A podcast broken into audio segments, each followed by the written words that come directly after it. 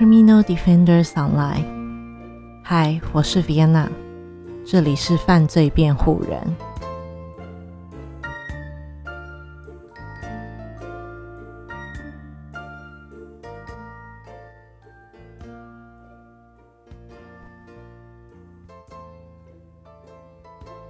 大家今天过得好吗？我最近开始了我的厨艺课，其实等了非常久。我们，呃，我跟我的朋友应该等了，呃，一个月多吧，一个月多。因为本来是哦，两个月，本来是六月六月初要开学的，因为疫情的，呃，就临时疫情的来临，所以，呃，我们就等到了八月八月中旬。然后就开始了我们的厨艺课。那第一堂其实就是，呃，当然教你一些西呃西餐概念，然后也有让我们练习刀工的部分，就是切成那种块块丁丁碎碎的，那就是固定的一个形状。对，嗯，那我们其实就拿很多根茎类的蔬菜啊，像是。红萝卜啊，然后洋葱啊、马铃薯之类的。那呃，当然，如果你要切成那样的丁丁块块、碎碎、丁丁块块、碎碎条条的话，其实呃，会会削去蛮多蛮多，就是就是其他的部分啦。就是呃，然后红萝卜你要先把它削成正方形，可能比较圆形的部分就会。呃，就会舍弃掉。那就基于我是一个不太喜欢浪费食物的人，所以呃，我就决定说，哎，那这三个这三个食材是不是可以做成一道菜？那我就想到说，哦，那好像是可以做成红萝卜浓汤的。于是我就把剩下的一些呃残残残汁嘛。搞得好像是，好像是杀人杀人残肢的感觉。OK，那呃，把剩下的一些碎碎，那就是呃炖煮，然后跟搅碎，嗯，搅碎变成红萝卜浓汤。那其实这样还不够，因为我当时是没有，我当时是用清汤下去做的，加顶多加一些些鸡精，所以呃，后来我早呃早上的部分。因为我做了至少一锅嘛，那我们家呃家里吃饭习惯还是比较中式，所以吃西式的是我一个人，所以我就把它当每一天的早上喝一杯这样子。那我还会另外再加一个呃加一包老邪珍低基精，哇，喝完整个人超满足，那种有点享受的感觉，的确就是老邪珍。老邪针低基金，它不是那么的，呃，它是属于保养保养啦，所以它对于，嗯，对于价格来上，其实还是比较偏，嗯，高一点点。但是我想，呃，一它是早餐嘛，早餐如果你让自己吃好一点，不论是健康或者是心情上，都会好很多。那所以其实。呃，在喝汤的这一段日子，我都还心情上啊，然后呃，精神啊，都蛮好的。所以其实大家也可以试试看啦。如果呃，哦，可是重点是我的浓汤基本上已经是用清水煮的，所以呃，当然鸡鸡鸡呃低鸡精再放下去的话，就会比较适合。那如果你本来就已经是用高汤煮的话，会不会太油腻？可能自己要就是先斟酌一下。那我觉得每天早上这样喝一杯，嗯，真的身体跟心理都有被照顾到，你就会觉得哇，自己有在疼爱自己，然后在呃保养。那呃所谓的健康跟精神的部分，其实是还蛮有立即的效果的。我觉得也有一些是心理的关系啦。对，心情好，其实你在。身体的方面上，其实就会表现的比较好。OK，那这个就是我跟大家分享的一个呃乱加食材小秘诀，浓汤自制浓汤，自制清爽浓汤加健康老邪珍低鸡精。对，那其实其他鸡精我也还没有喝，就低鸡精我也还没有喝过。我一向如果喝低鸡，就是有要喝低鸡精，我都会选择老邪珍。所以呃，像是加汤或什么的话，我都会用老老邪珍是最快速的方式。OK。那今天呢，我们要跟大家分享是第四章，第四章这个辨辨识系统的案例。那呃，虽然案例不多，但是呃，其实也是还蛮经典的案例。如果很常听，嗯，就是犯罪犯罪案件 podcast，或者是很常看类似的那种这种真实案件纪录片的听众或者是观众们，其实应该也对这。这两个呃案例不陌生。那嗯，第一个案例是呃理查史塔克维德。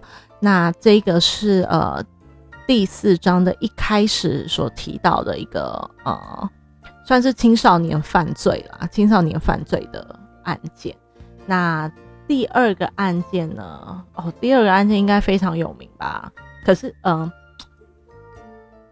是亨利里卢卡斯，对，亨利里卢卡斯跟我看到一个伙伴叫奥迪斯图奥，奥迪斯图奥，那他们两个呢，呃，本来都是各自犯案，然后后来呢，就呃就碰在一起了，对，那于是就组成一个所谓的合伙合伙杀人的一个一个概念，这样子。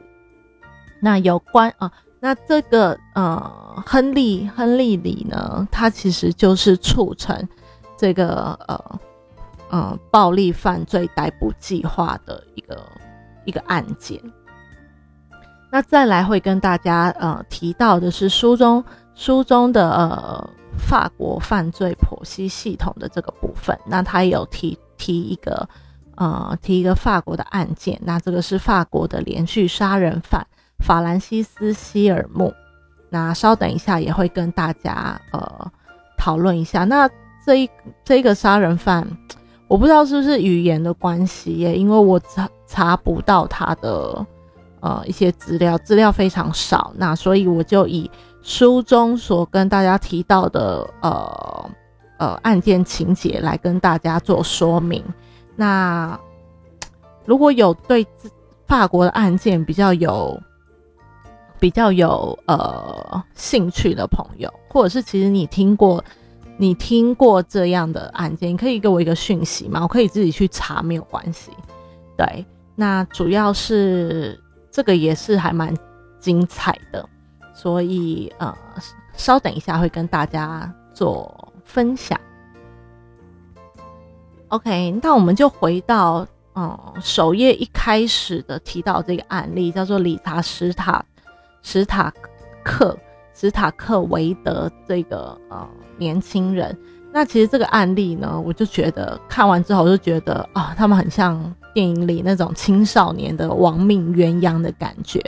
那呃取材有道，是因为他们当然青少年他们也不会有什么太多的金钱，那他们在呃逃亡的过程中，他们也在每一个。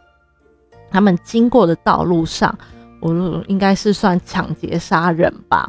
那呃，我自己给他们一个称号叫做“财财路杀神”，就是他们就是沿路杀、沿路抢，不算抢哦，就是杀了完之后就拿走，对的这种一个状态。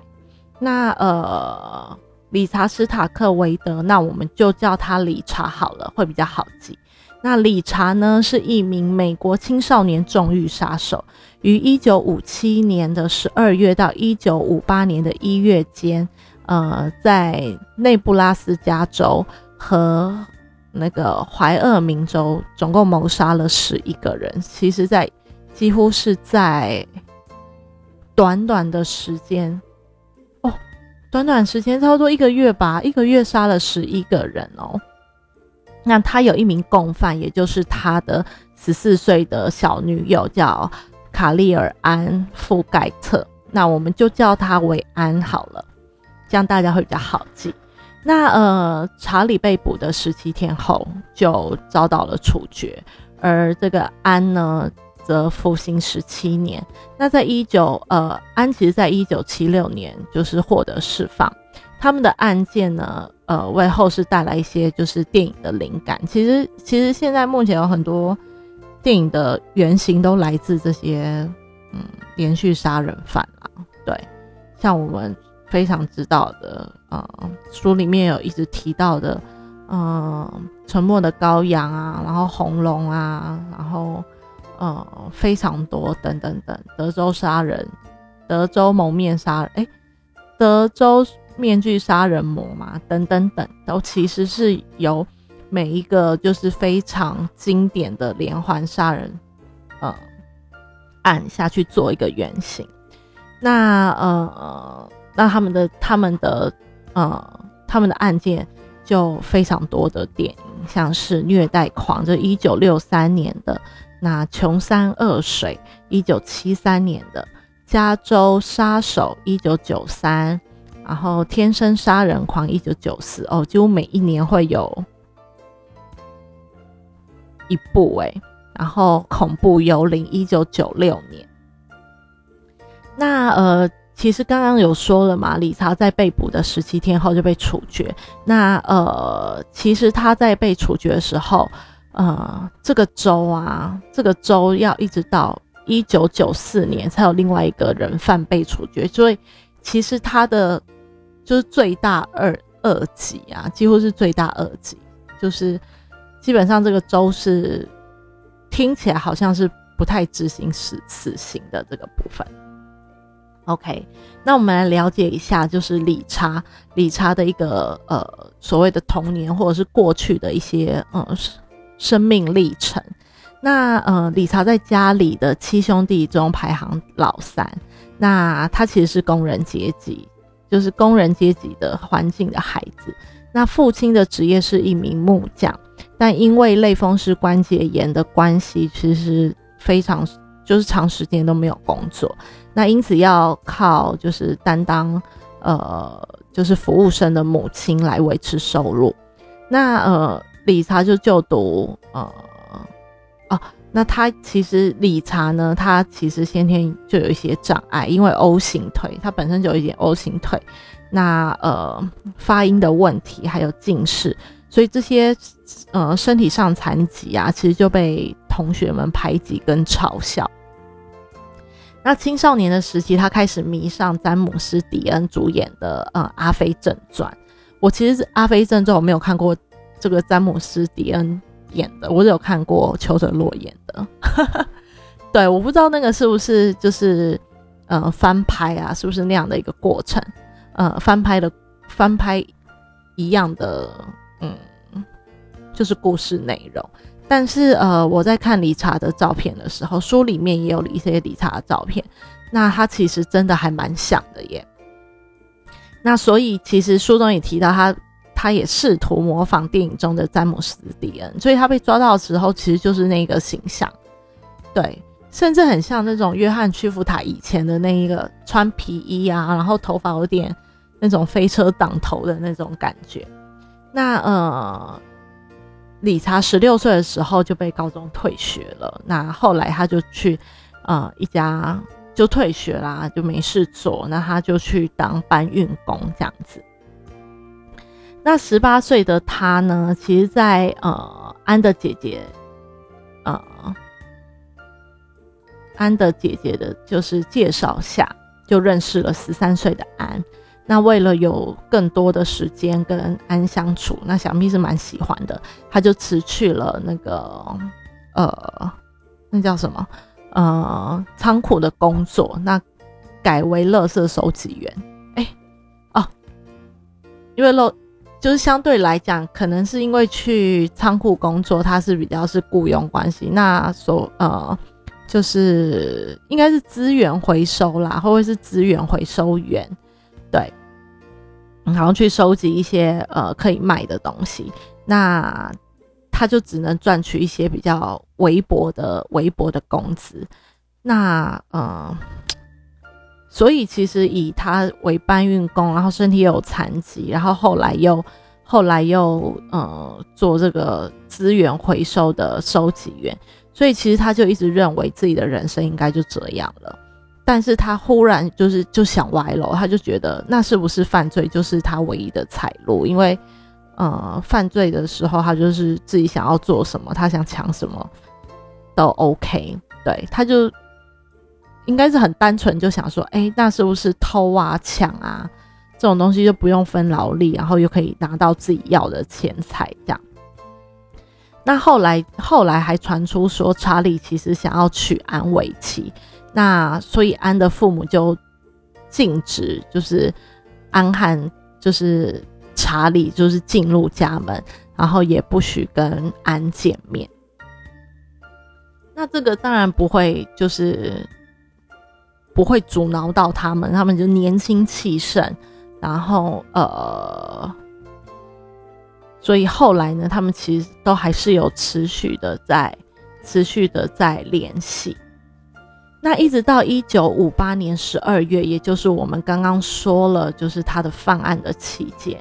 那查理呢，其实就是啊，嗯，之前我们有说嘛，他就是觉得哦，他的一生可能如果这样一直工作或什么，他一生就就这样子而已，所以他想歪了，觉得哦，犯罪可能是他唯一的财路。于是他一九五八年十二月一号，他就杀了加油站的职员，然后并劫走了一百元美金。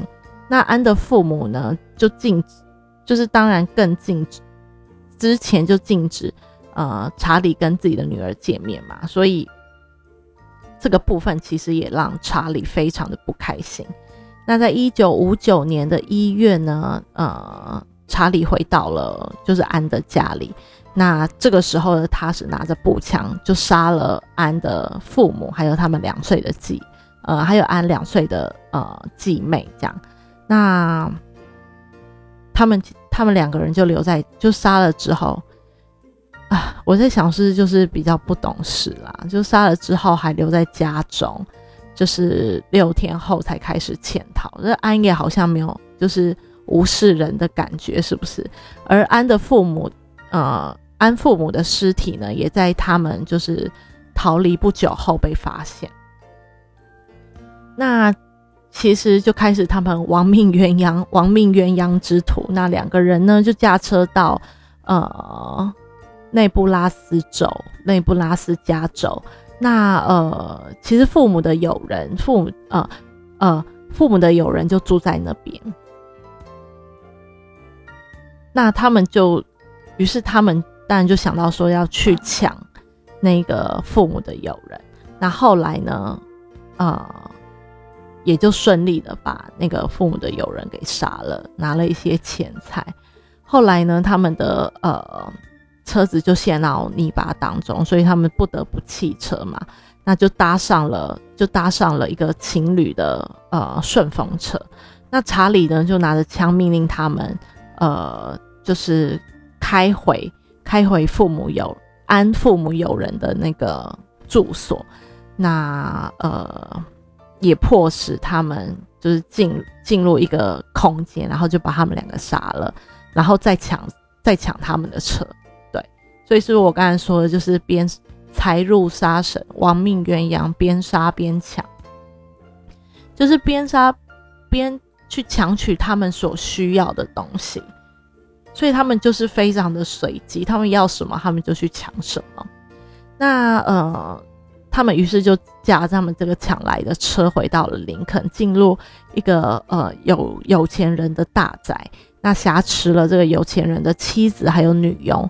那呃，直到这个有钱人呢回来之后，是那个查理就直接开枪射杀他。那之后呢，再射杀他的妻子还有女佣，一样偷了他们的车就扬长而去，还有拿了一些钱财。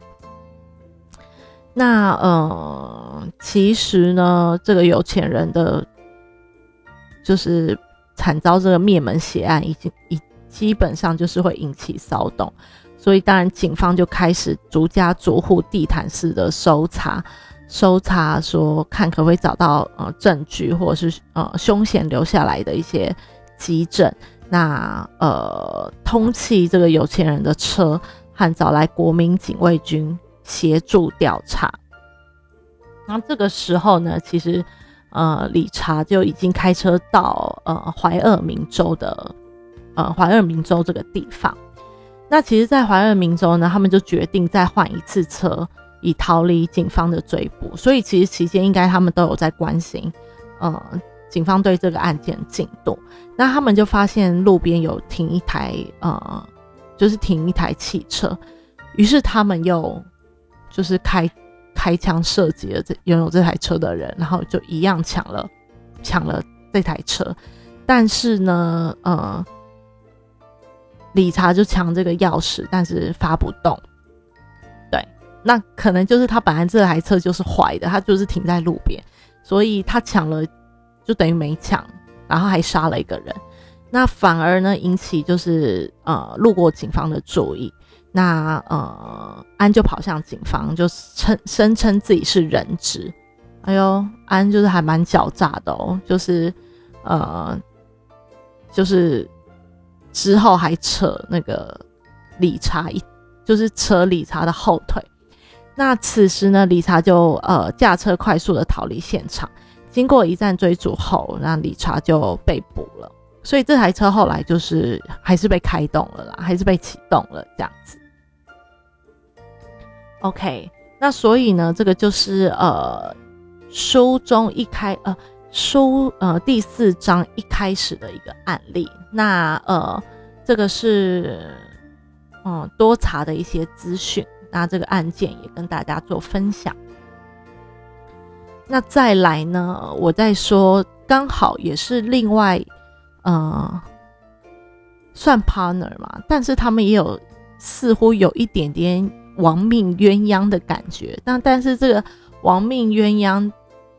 颇开心的，就是以他们的心理状态来讲，其实他们一直都有满足到自己，不像是呃理查只是满足到自己想要的物质，跟不停的就是想要脱离警察的逮捕。那他们他们似乎是乐在其中做这样的事情，那就是亨利里卢卡斯跟呃这位呃奥迪嗯。奥迪斯图奥，那中间呢，其实也有呃一位奥迪斯图奥的外甥女。那稍等一下也会有稍稍的介绍。那先跟大家来介绍呃这个亨利里呃卢卡斯。那亨利里卢卡斯这个案件呢，其实就像我们之前说的第四章说，呃呃有一位远景在开会的时，呃有一位小组成员在开会的时候。就是呃中断了开会，然后跟呃现场的人说，哦，这个这个这个犯人他其实做了一些自白，那宣称自己就杀了一百多人，那所以呃这个计划也才会迫使被呃就是呃迫切的被接受，OK。那嗯，亨利·卢卡斯，我们就直接称为他叫卢卡斯好了。那呃，他是被呃，他是维吉尼亚州黑堡镇呃的人啊，当然就是美国人。那他被该州的呃高等法院裁定曾经犯下多起杀人呃罪行的凶险。那他也被称为是自白杀手。那自白杀手这个称号呢，其实，在 Netflix 的呃纪录片上也是这么称呼的。所以其实他呃，等一下听故事，你就会知道他自白点是什么。他们两个都是一个觉得，哦，我杀了越多的人，那就是我的战绩越多，就是有点像很像抢积分的那种感觉。对，所以我才会说他们其实好像是呃乐在其中。OK，那先跟大家介绍一下卢卡斯。那卢卡斯呢？呃，他曾经向维吉尼亚州的警方供称，他在一九七五年到呃中期的呃一九七五年中期到一九八三年杀了三千多人哦，所以不是只有一百多，是三千多。之后呢，卢卡呃就曾经过卢卡斯重案组，就当然就成三千多人，当然是要给他成立一个呃犯罪小组，就是专案小组来好好的侦办嘛。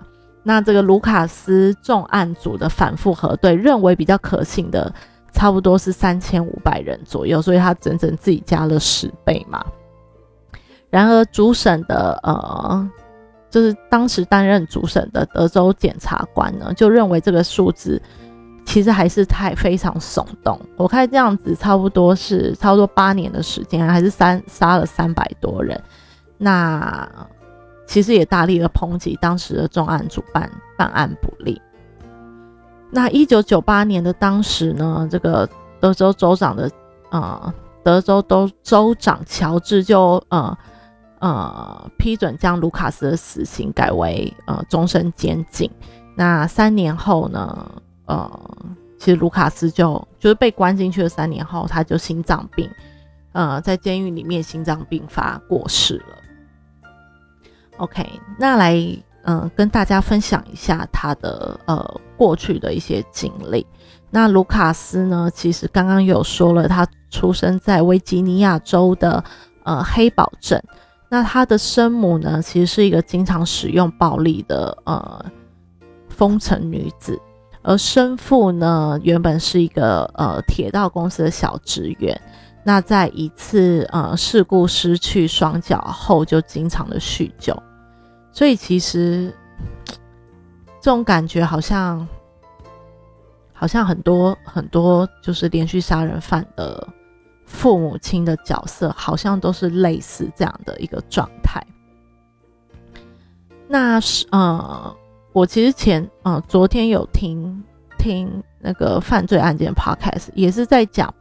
也是在讲这所谓的父母跟孩子之间的呃因果关系，父母的一些行为对小孩的影响真的很大。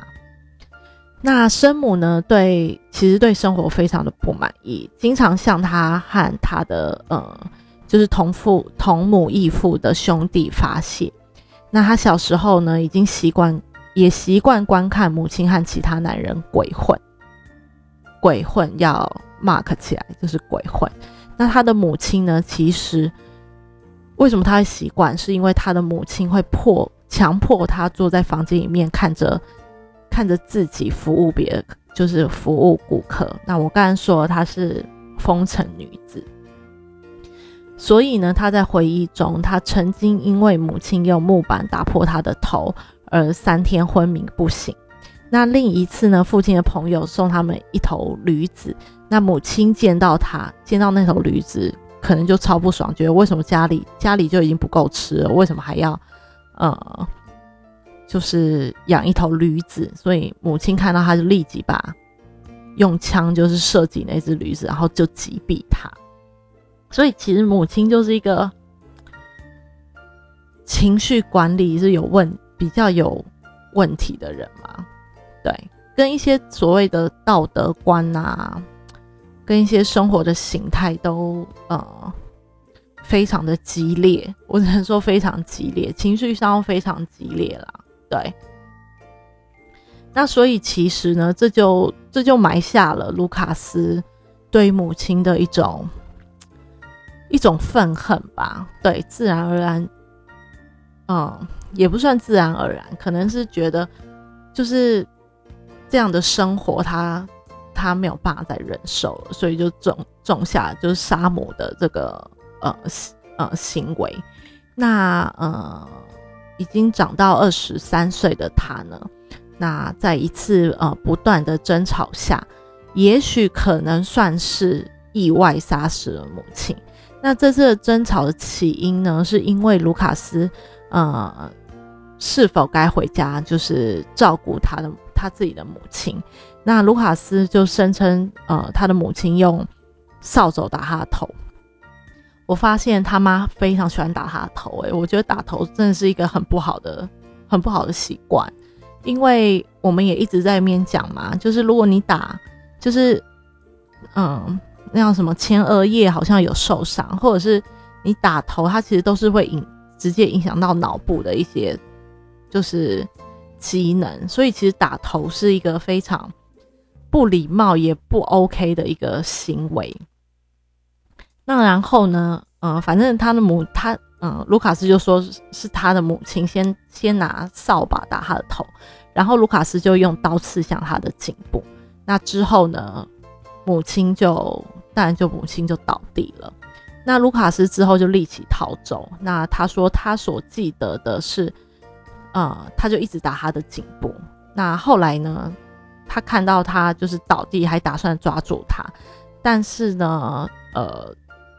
就是要把他就扯这样扯扯起身的时候，就发现他已经死了，然后就发现自己手上有小刀，原来是因为他割伤他才倒地，所以他没有意识到自己手上拿刀，那他也以为可能是因为跟母亲起冲突，所以让母亲跌倒了在地，所以他把母亲抓起来，才发现他已经死了。所以这个这句话我们。如果就是用比较比较肤浅的方式去想的话，他是不是在逃避他杀母的这个情节？他会觉得当时他是在意识不清的情况下才把母亲杀掉。那其实呢，呃，事实上卢卡斯的母亲当时是还没有死的。那对他当时没有死哦，卢卡斯以为他死了。他当时没有死。那卢卡斯的姐姐回家之后，就发现母亲还有一滩，就是躺在一滩血上，她还苟延残喘。那他就呃，姐姐就叫了，当然就叫救护车马上急救，但是其实已经来不及了。因为我想说，颈部可能还是会失血过多吧，而且这么激烈的呃，就是推拉，会会增加那个血液的喷洒、喷洒的。一些量还什么的，OK，那警察呢就在官方报告上写他的死因是因为袭击而引发的心脏病。What？什么意思？这个是所以等于是不一样的嘛？不一样的死亡？哎，问题哦，遭袭击。OK，好，那卢卡斯回到了维吉尼亚州，再驾车到呃密西西根州，但是呢，呃。呃，但在俄亥俄州的时候，因为密西西根州呃的逮捕状而被逮捕，对，就是跨州啦，跨州被逮捕。那呃，卢卡斯就宣称他，呃，刚刚也说了嘛，他觉得他就觉得是因为母亲一直打他头，所以他做反击。那他做反击的当下，他可能是意识不清的。那但是这项呃，就是自白呢就被驳回了。那他当时是被判二级谋杀，所以还是属于呃，他就不是属于预谋杀人啦，就是呃，那叫什么啊？杀人罪嘛，因为一级是预谋杀人嘛，对不对？那在呃密西西根州，他其实就被呃密西西根州被判说要监禁二十到四十年，但是他其实在服刑十年半后，他就被释放。那可能是他表现的很好吧，对，会不会？那其实，在嗯七零年代到八零年代之间呢，这个被之后被释获的这个呃释放的卢卡斯，就是他十年半后被释放出来，已经到七零年代跟八零年代之间了，他就进入了一个人生中最肆无忌惮的疯狂杀人期。对，所以他在监狱里面到底发生了什么事呢？那他时常就开着车在公路上寻找猎物，这个是不是就可以反映反映我们第四章讲的那个？也有一位，呃，也有一位心理学家哦，不是心理学家，就是他本来是警察，那后来变成一个真实犯罪的真实犯罪案件的作者，那他也说，其实呃。就是连续杀人犯，他其实最常做的就是四处移动，然后在呃路上直接寻找猎物。那呃，尤其呢，这个卢卡斯回到我们的就是卢卡斯这边，那卢卡斯就是呃，尤其会到人烟比较鲜少公路上，然后呃，看看有没有汽车抛锚的单身女子，她每一天都可以碰到一两个哦。这车到底是有多烂啊？还是因为还是因为呃，我是听我朋友说啦，我是听我朋友说，他之前从嗯哪里搬到芝加哥，还是从芝加哥搬，他就开了八个小时的车，诶，所以这么长时间的开车的状况下，呃，抛锚的情形会不会比较常发生？那因为我不懂车，所以这个部分的话只能用猜想的。所以他每一天都会碰到一到两个，那他就会假装停下车来协助，在伺机从对方身后以刀子狂刺。OK，我觉得我忘记跟大家讲，就是免责声明了。等一下我会打在那个就是简介里面。OK，那然后呢，再将尸体装进呃呃车厢里面，然后再到偏僻的地方监视。那他的谋杀对象其实没有年龄的限制。那杀害女性主要目的也就只是为要监视了。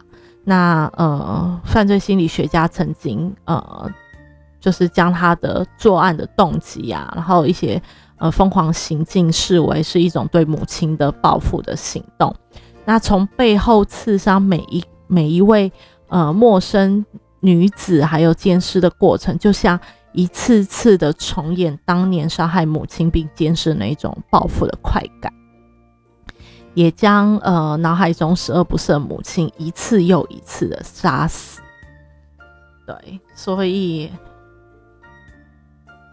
嗯，就是我们也发现很多连续杀人犯的，就是几乎前期杀害的第一个女性，嗯，就是大部分也都是母亲，对，嗯，将来可能身为母亲的我真的要。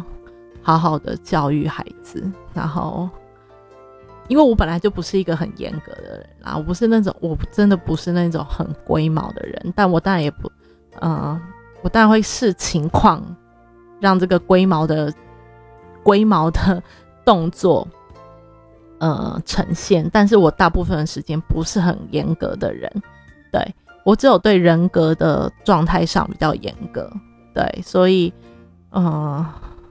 真的是要好好的，就是女孩们，就是真的要好好的，嗯，教育下一代啦，不然其实衰的是自己。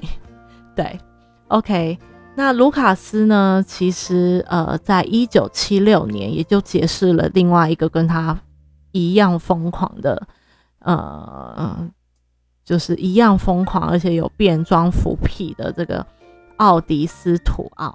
那奥迪斯图奥呢，比卢卡斯呃小十一岁，我们就叫图奥好了。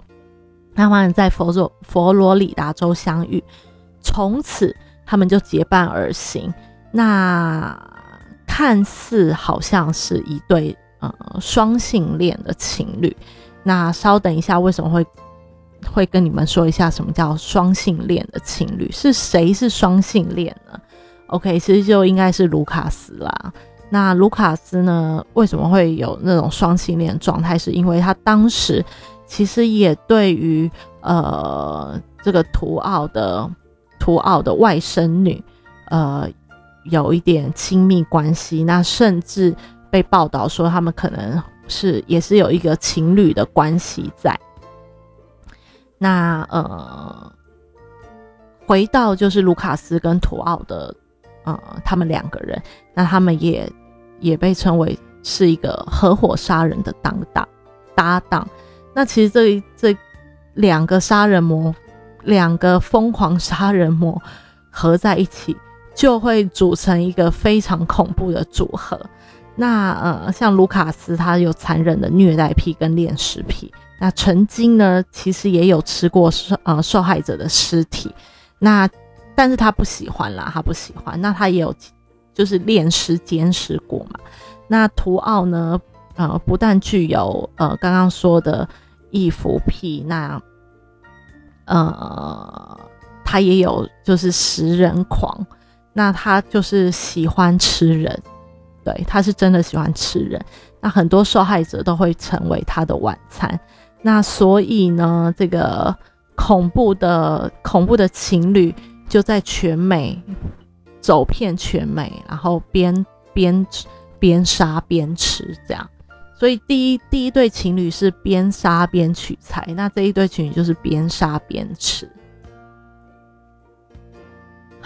那讲到了他们的历程呢，我来就跟大家分享一下这个奥迪斯图奥的一个也是呃早年的一些经历。那呃图奥的童年其实也是非常的艰难。那他几乎他认为可以信任的每一个人都对他呃做出过不好的事情。那他的母亲呢，还为他把他把打扮成一个女孩子。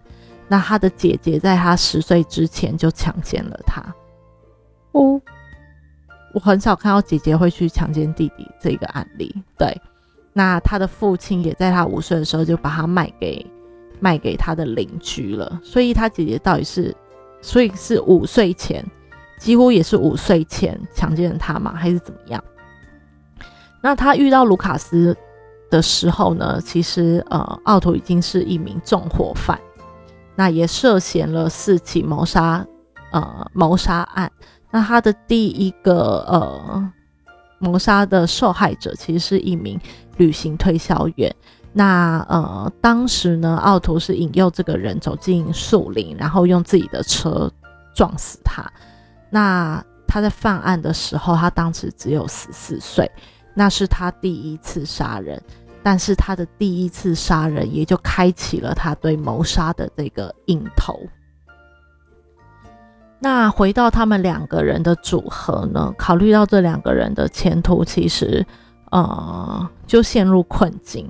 我觉得有陷入困境吗？我觉得还好诶，他们应该蛮享受的。他们就觉得哦，他们找到了另一个自己，找到了另一半，所以他们其实就呃很快的就决定要就是。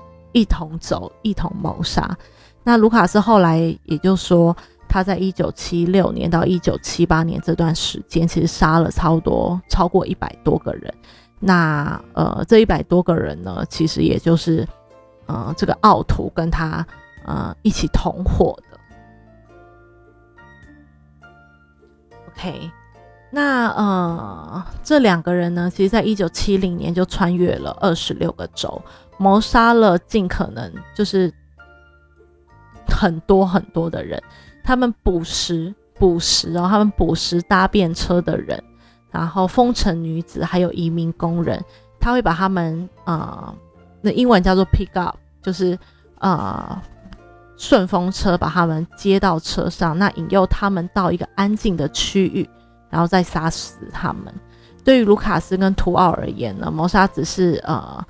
呃，就是他们两个人一个结盟的方式。那他们甚至还会公开的讨论，就是案件的一个过程。那卢卡斯也声称他会指导，就是图奥怎么样摆脱那种可能愧疚感啊，或者是如何如何处理尸体啊，等等等。那卢卡斯后来就说，他全部呃，还跟就是图奥说，他们其实全部都是。犯罪的，他们都是有罪的人，所以他呃，他就以他的他自己的方式来纠正他们，然后在不留任何讯息下，然后进行进行呃纠正他们的这种行动，所以他们其实选的人也都是呃，往往在生呃社会上会被歧视的人。那他们的罪行实在是太可怕了。通常他们在杀害受害者之后，还会对受害者进行性侵犯，并将他们事后就是肢解。那呃，卢卡斯说他们其实丝毫没有一点点愧疚的感觉。他甚至开玩笑说他的后座还有一本一个头这样。然后他这个头呢，他带这个头穿越了两个州的州那个界限，这样子，就讲的讲起来非常的轻松。那几年后呢？其实他他们两个就被捕了嘛。那在监狱中的对话里，呃，是在监狱中的私下对话被捕。那呃，图奥呢，嗯，就谈论就是食人族的一些呃食人的一些方式，听起来就是在他们的讨论中，他们好像在回忆些什么，怀旧些什么。那呃。像是他会说，呃，还记得我们喜欢从他们身上倒一些血吗？或者是他会说，哦，在上面如果再放一点烤肉酱的话，那个味道就会很像真的肉。那他们也呃透过了卢卡斯知道说他们会对呃受害者进行一个所谓的娱乐活动，叫做橙色袜子。那这个活动的意思就是说，他会把呃受害者的衣物全部扒光，只留下那个沾满血的沾满血的袜子套在套在尸体上。所以他们其实就是非常的引以为乐，他们。就是不像第一个情侣，他们是为了要逃亡嘛，为了要实现他们的梦想，那是比较辛苦的，比较痛苦的。但是他们其实在这个过程中是非常非常感觉是非常快乐的。那当卢卡斯涉嫌对呃呃一位呃就是呃对那个谁啊图奥图奥的呃外甥女。就是我们叫她贝基好了，Becky 有感觉的时候，呃，其实他跟呃卢卡斯跟图奥的关系也进入了一个破裂。那他后来说呢，他呃卢卡斯是说他喜欢一个年轻人来仰望他，所以贝基这个就是呃年轻的少女，然后对卢卡斯可能有一种崇拜之意。那卢卡斯跟他呃。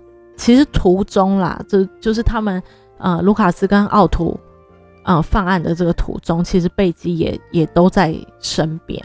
那呃，于是卢卡斯就跟着贝基一起逃跑了。那呃，独留下就是图奥这个，就是呃可怜人，不能说可怜人，就是。背弃了图奥，两个人就跑了。那图奥对此就感觉到非常沮丧，所以他后来声称说，他其中杀了九个人是为了要发泄这样的情绪。不过呢，其实卢卡斯跟这个贝基的感情其实也没有走太远。后来呢，呃呃，贝基其实后来才知道说，哦，卢卡斯是一个这么危险的人，所以两个人也就起了争执。那这样子看来，其实贝基好像也。呃，虽然也都在旁边，但是并没有参与谋杀的这个状态。那反正两个人就起了争执，所以卢卡斯就把呃，就诱使这个贝基进入到一个呃偏僻的田野，然后就谋杀他，还肢解他的尸体，然后将这个碎片分落在这个田野中。所以呢，贝基也变成了卢卡斯的刀下亡魂啊。那后来呢？除了扭曲的冲动以外，他也没有什么理由可以，呃，就是他他还是杀了那个呃田野的一个牧场的妇女，然后也带一样带到那个田野，然后一样杀了他，并把他的尸体塞在那个排水管里面。所以其实那个田野已经有两个人的尸体了。那呃，不久后呢，卢卡斯在一九八三年就被捕。那呃，同时呢，奥图也因为烧死了一名六十四岁的男子，在一九八四年也被单独监禁起来。那最后，最后到一九八零年代呢，这两位，嗯，一九八零年初嘛，这两位呃，所谓的杀手夫妻档嘛。他们也没有结婚，杀手情侣档也就被关押了起来。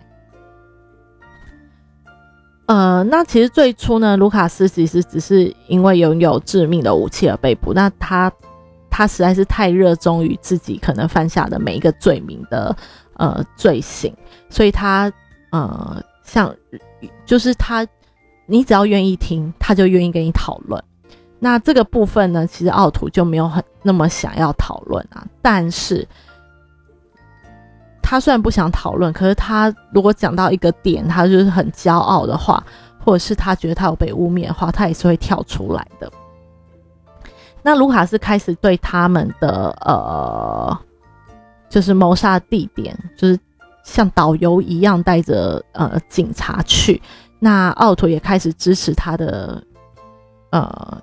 这个卢卡斯的呃这个做法，那根据他的统计呢，他们谋杀了一百零八个人，包括了六岁的六岁的一个小男孩。那他是未来呃美国最想要的主人的儿子，对，这个人是谁呀？John Welsh 的主人的儿子，诶，那反正就是一个名人的儿子啦。这个六岁的小男孩，那呃，图奥呢就坚称他自己是杀害这个小男孩的凶手。就是这个是一个多知名的知名的人的小孩呀，所以他就一定要先抢到这个先机，说他是杀害这个年轻人的凶手。那甚至呢，警察不相信他的时候，他还跟警察吵架，并告诉他们，就是呃，就是我也我是我杀了他，这个是毫无疑问的。OK。所以呢，你看这两个人是多么的残忍，对，那这也就是迫使我们的呃呃犯罪逮捕计划的成立。那再来呢，我们书中之后有提到说各地的一个呃犯罪破坏的呃犯罪分析的一个系统，那来到了法国，那法国的连续杀人犯呢，法兰西斯西莫，那呃。刚刚有跟大家说他的他的资讯其实蛮少的，那就以嗯书中的资讯来跟大家做分享。那这个连续连呃法国连续杀人犯的法兰西斯希尔木呢，我们稍等一下都会叫他希尔木，其实是一名流浪汉。那他曾经被控无目的的杀害了五十名的男性、女性以及小孩，但是呢，他其实是否认他有呃谋杀过小孩的。那在一九九呃一九九零年代初呢，一位法国的呃宪兵追踪追踪了，就想要追踪一位那个连续杀人犯。那他追踪的时间其实长达了三年，但因为不满其获得的支持不足而辞职。就是呃官方其实是没有支持他做这样的调查的。那于是呢，他后来就。呃，成为了一名专精于心理破坏的私家侦探。那这个人呢，他是呃，他的名字叫做上法兰西斯亚伯拉。那我们稍等一下会叫他亚伯拉。那之后呢，其实他也成功的使得呃，这个希尔木被定罪。那呃，他的那个希尔木的辩护律师还称这个亚伯拉是恶魔。对那呃，希尔木和亚伯拉呢，其实之前就有见过面了，在一九八九年的第一次诺曼底的宪兵队，他们就有见过面了。那当时呢，亚伯拉正在调查一名呃一起妇女谋杀案，那他认为嫌疑犯就是希尔木，但是希尔木其实有一个呃几乎是无懈可击的不在场证明。那他说呢，呃，案发当时他其实在。呃，就是距离案发地点的八十五公里外的医院，那那个护士呢正在为他量体温。那希尔木呢也就在那个医院接受酗酒跟呃结束流浪生活的一个矫正。那亚伯拉其实就没有那么幸福，他说的话。那他也在他的书里面《人贩的心理》中写到，当他看到这个人的时候，他就知道他是一个危险而且暴力的人。这个就是一个所谓的直觉的判断。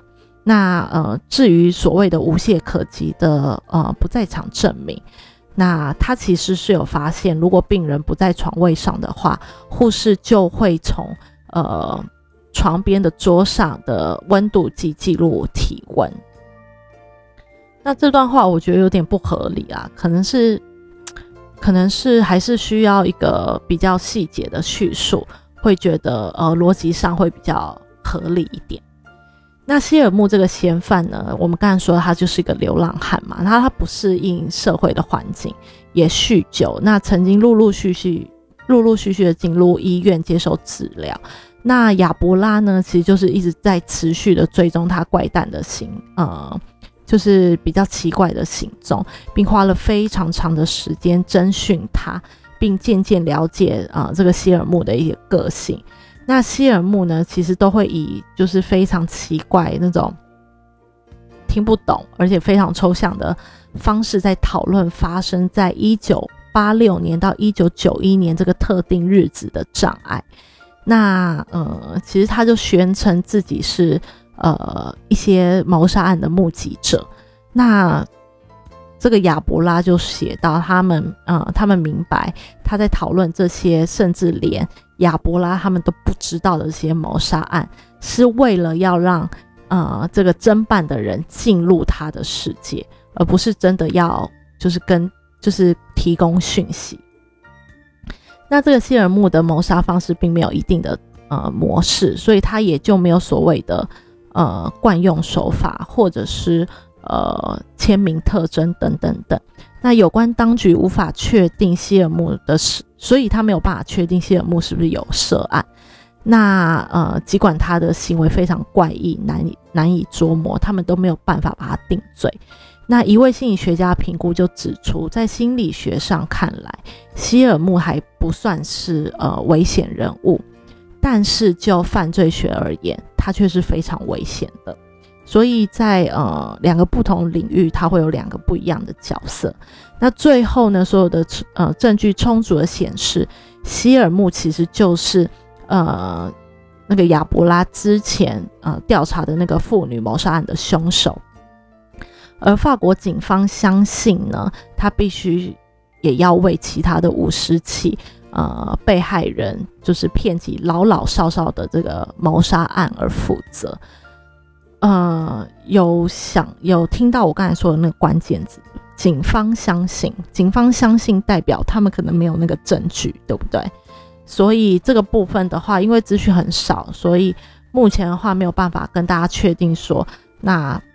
这些案件是不是他呃，这个西尔姆也要被上身？OK，那今天的案例分享就跟大家分享到这里喽。总共有三个案例，那呃，大家听了还过瘾吗？之后我们就要进入到第五章。那呃，希望这个周末大家不要呃，我不知道大家听这个这个这种。类似案例啊，或者是犯罪的心情如何？是害怕吗？还是有一点点兴奋感？那呃，无论如何呢，不论你们的心情如何，那都希望你们的呃周末有个愉快的时光。OK，虽然这个周末星期天好像是中元节，是不是？对，那但是就是愉快的时光就是由我们自己来创造。OK，那就这样喽，拜拜。